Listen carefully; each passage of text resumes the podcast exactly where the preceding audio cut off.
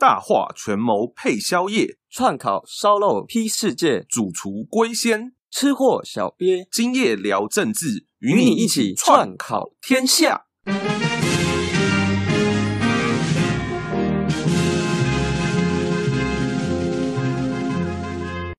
哎，龟仙呐，最近那个以色列跟巴勒斯坦烟火秀打得精彩，呃，以色列的那个铁穹防御系统。那，面对那个哈马斯的几百发火箭弹，biu biu biu biu biu，听说九成以上都防下来了。哦，这听起来就超好用的。听说美国也很想跟以色列买一套，因为战绩不错。然后我想说，中国不是也有两千多发飞弹对着台湾，不知道多少发的火箭弹嘛？然后台湾是不是也该买一个？小鳖啊，那个铁穹防御系统虽然很强，可是现在连美国都还买不到，台湾要买可能要慢慢排队喽。那小鳖烟火秀看得那么开心，你知不知道这件事是为什么会发生的啊？哎、欸，我也觉得很奇怪啊。之前川普不是有一个世纪大条约吗？照理说应该是要没事了，不是吗？还是川普下台之后，所谓的世纪大条约还没过几年就要变掉了？对啊，其实这一次的事情呢，是从个。很小的事情发生的，为什么会变到现在这个样子？龟仙也是觉得非常的神奇啊！这一次以巴冲突的起因是来自于一一个都更案，而且那个都更案跟台北市之前闹过的那个华光社区的案子其实还有一点像，只是没想到这个都更案最后弄成了两个国家开始打来打去。都更案可以搞成这样，我我觉得很奇怪啊！不是他们早就划清领土了吗？还是说是重叠的领土问题？说起这个都更案呢、也是一个陈年老案。话说当初巴勒斯坦还是被鄂图曼土耳其统治的时候，那个时候有一批巴勒斯坦人住在那个社区，他们自称已经住了两百多年。当时有一个犹太的基金会，他们在巴勒斯坦还有耶路撒冷到处买地，准备未来要让犹太人搬到巴勒斯坦。那这个基金会宣称，他们那个时候已经从这个社区的居民你手里买下了这块地的所有权。可是这块地的居民不承认这个基金会当初有来跟他们买地。然后，于是他们就开始打了官司，这个官司就打到了以色列的法庭。那以色列的法庭最后的判决是站在犹太基金会那边，说他们当初已经买下了这块地的所有权。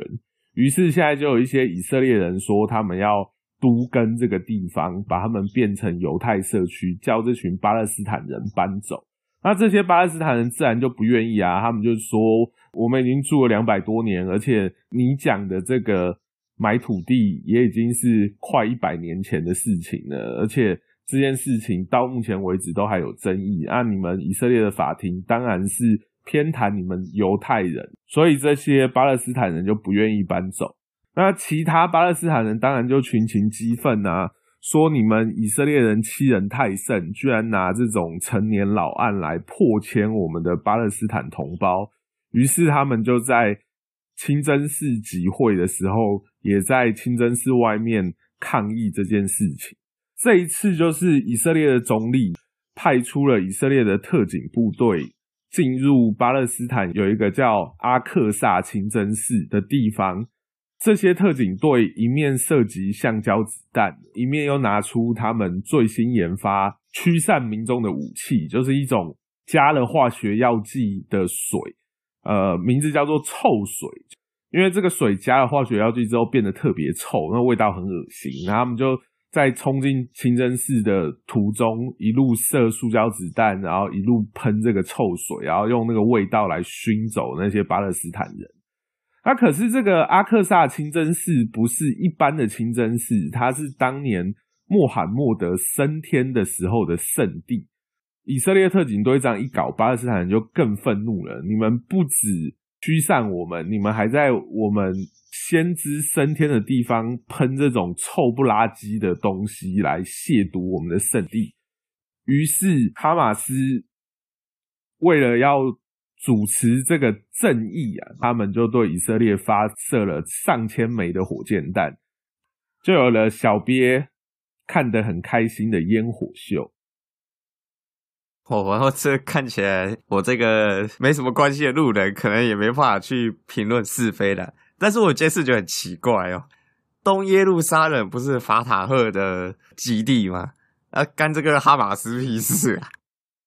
其实这也是巴勒斯坦政治复杂的地方啊，因为哈马斯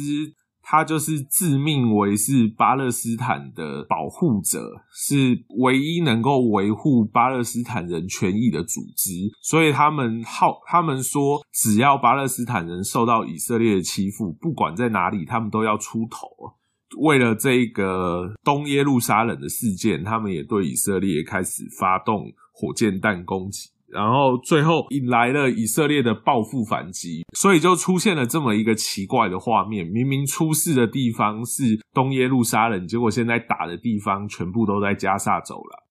啊，这样法塔赫是都在睡觉，不是很想惹是生非的。当年法塔赫之所以会跟哈马斯分道扬镳，就是因为哈马斯认为只有采取比较激进的手段，才能够捍卫巴勒斯坦人的权益。可是法塔赫坚持认为走议会跟法律的路线，比较能够争取巴勒斯坦人的权益，于是两个组织才分道扬镳。这一次以色列的判决，等于间接证明了法塔赫的路线是错的。于是哈马斯看机不可乘，当然就要用更强硬的手段来达成他们的宣称了。就像你刚刚讲的嘛，呃，我也觉得以色列其实也是看得很清楚啊，他就知道是。哈马斯在搞事嘛，然后这个可怜的法塔赫一直都是无辜的这样子，所以以色列要去用飞弹去轰那个建筑啊，还跟那个屋主说：“哦，我们要轰你哦，你要走，赶快走。”这样，然后那屋主还跟他说：“哦，再给我十分钟，再给我十分钟，前面有平民这样子。”这也是呃一个很有趣的，就是他炸你还跟你讲，我还看到那个以色列国防部的推特啊，他一开始超生气的，就说：“哦，我们要派地面部队进入加萨，严惩这个可恶的哈马斯攻击我们的平民住宅区。”然后结果隔天早上我再看，他就说啊，没有啦，我们以色列国防部有内部沟通的问题啊，我们没有要地面部队去加沙，我们只是要攻击他而已。诶，看起来这个以色列也是不想惹是生非嘛，因为就知道有人在搞事嘛，跟法塔赫一样，法塔赫没有搞事，哈马斯搞事，然后又要惩罚哈马斯，然后不想把事情闹大，看起来是大家都不希望出事，很理性啊。可是以色列一开始这么生气，然后后来又怂起来。呃，真的只是因为不想惹事吗？还是说他不想惹事的原因是还有外部原因？因为我们都知道，美国支持拜登的人啊，都是比较进步派的嘛。那进步派的就会比较支持巴勒斯坦人嘛，因为他们觉得以色列是另一个殖民者，很可恶，做美国走狗。现在拜登当选，会不会以色列这样子怂起来，是因为想卖给拜登一个面子？因为拜登后来也说他要支持以色列啊。看来好像是一个有丢球，一个有接球嘛。啊，说到这个以色列为什么会最后怂下去，没有派出地面部队啊？这个其实跟目前中东复杂的局势有关。啊，这个局势之所以会复杂，其中还包含了一点运气的成分在里面。这个运气的成分就是原本两个敌对的国家土耳其跟沙地阿伯，恰恰好就在巴勒斯坦。发生事情的时候，上演大和解的戏码。在这里，龟先简单讲一下他们两个国家为什么会有仇。好了，就是前几年，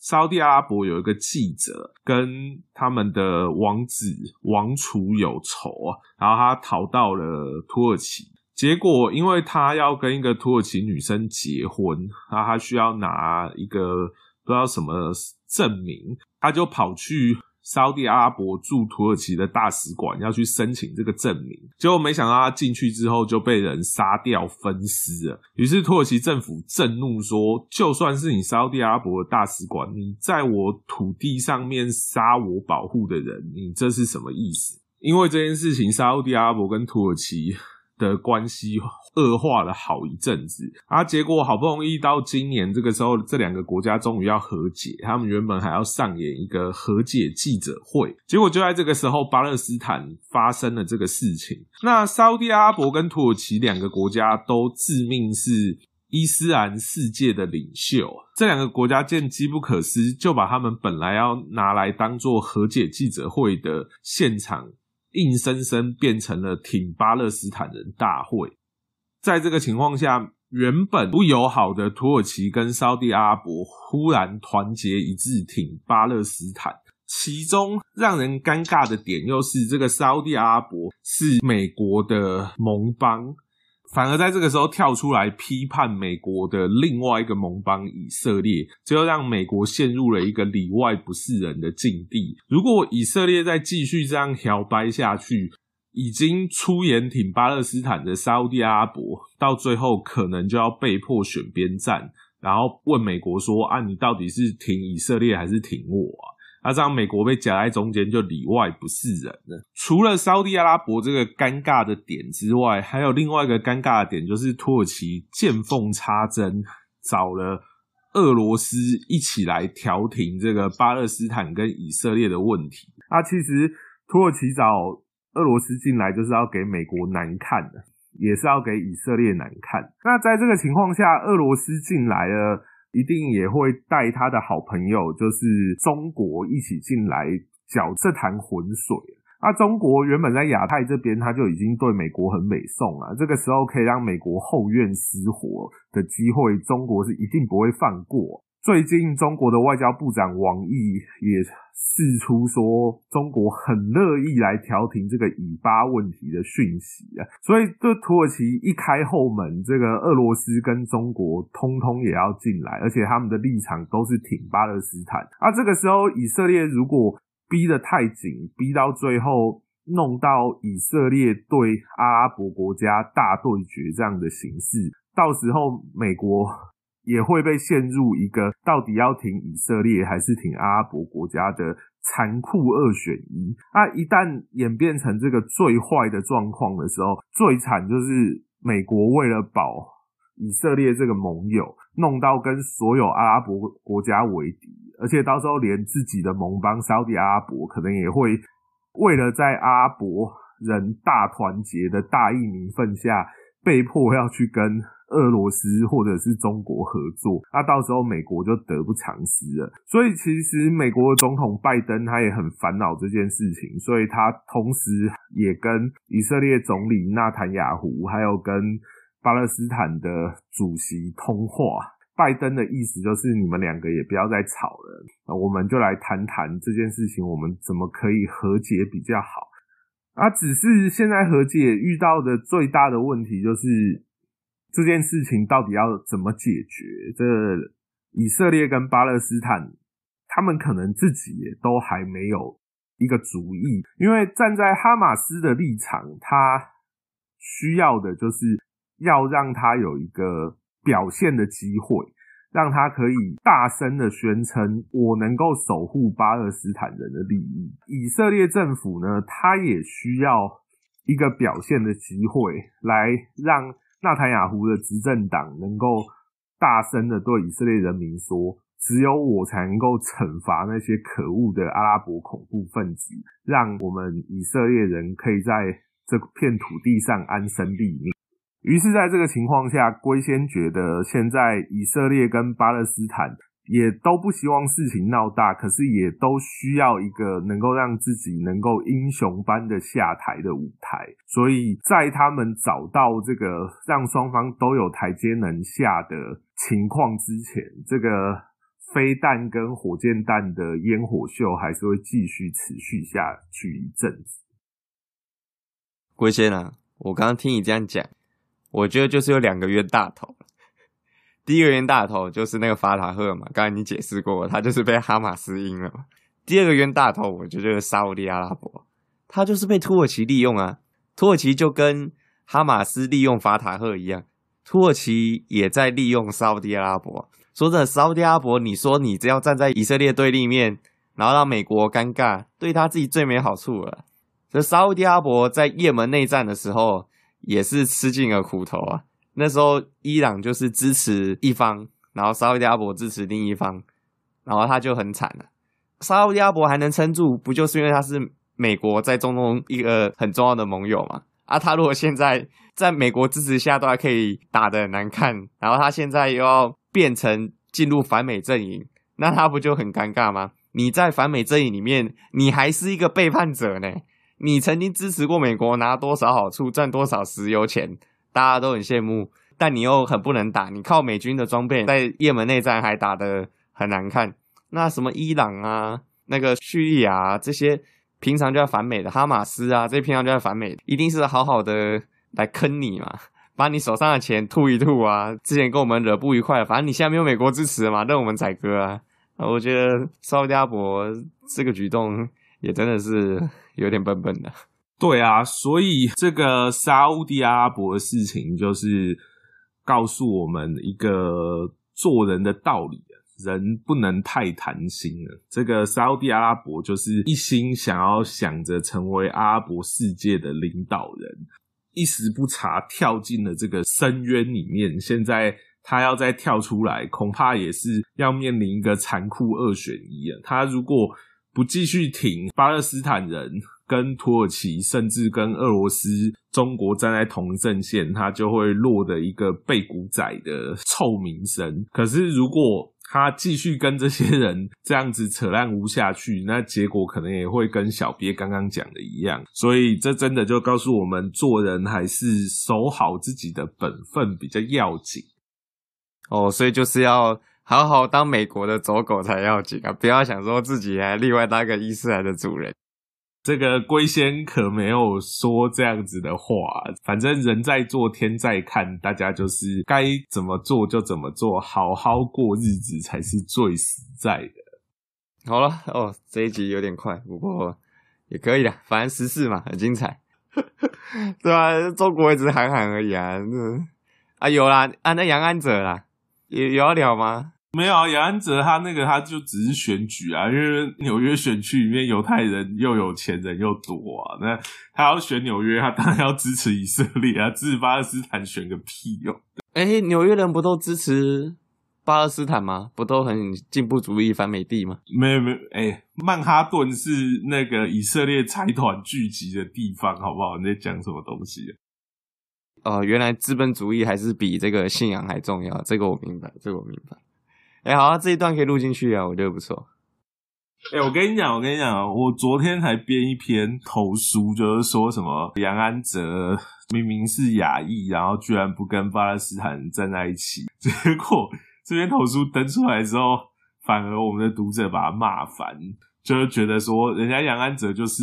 在纽约选，叫人家支持什么巴勒斯坦什么这巴拉巴拉，哎，这我就觉得很奇怪哦。我看新闻底下留言，我也是看到说台湾人都很挺巴勒斯坦，但是台湾人应该跟以色列一样，都是属于美国走狗系的，应该是要啊拜登好啊，虽然我们不是很喜欢拜登啊，拜登挺谁，我们就要挺谁，不是吗？啊，虽然我们很讨厌杨安泽，没错啦啊，但是。呃，他这次挺对人、啊，是反过来，是在我们那边的读者是支持杨安泽，就有一篇投书是骂杨安泽，就那篇投书反而被骂。哦，所以你说那篇投诉是在骂杨安泽，然后就大家在骂你，就大家在骂那篇投书，说杨安泽选纽约，他本来就是应该要支持以色列。哦，这个其实就很有趣啊，因为其实无论是支持以色列还是支持巴勒斯坦。这个对台湾来说都有可以套的地方，自然在同为美国盟邦的这点，台湾当然就是应该要支持以色列，而且以色列过去跟台湾的军事交流也很多，像之前台湾的那个 IDF 金国号战斗机，其实是跟以色列的幼狮战斗机进行技术合作才研发出来的。那以色列空军其实跟台湾的空军很友好啊。另外一方面，如果我是站在呃，好像被一个强大的邻居欺负，想要独立的立场，啊，台湾好像又跟巴勒斯坦人有类似的处境，所以就是有另外一批人是觉得我们应该要支持巴勒斯坦才对。那其实这就很有趣啊，因为对台湾来说，其实两边都有可以支持的理由啊。哦，所以又证明了这杨安泽不是台湾人嘛，他就是个美国人呢。对啊。就代表他是个聪明的选举人，呃，聪明的候选人呢，这才是重点。喜欢我们的节目，请按订阅，并分享给你所有的亲朋好友。脸书搜寻“今夜聊政治之孤丘比伯贝”，今夜就公告这边啊，大概阿曼，谢谢大家。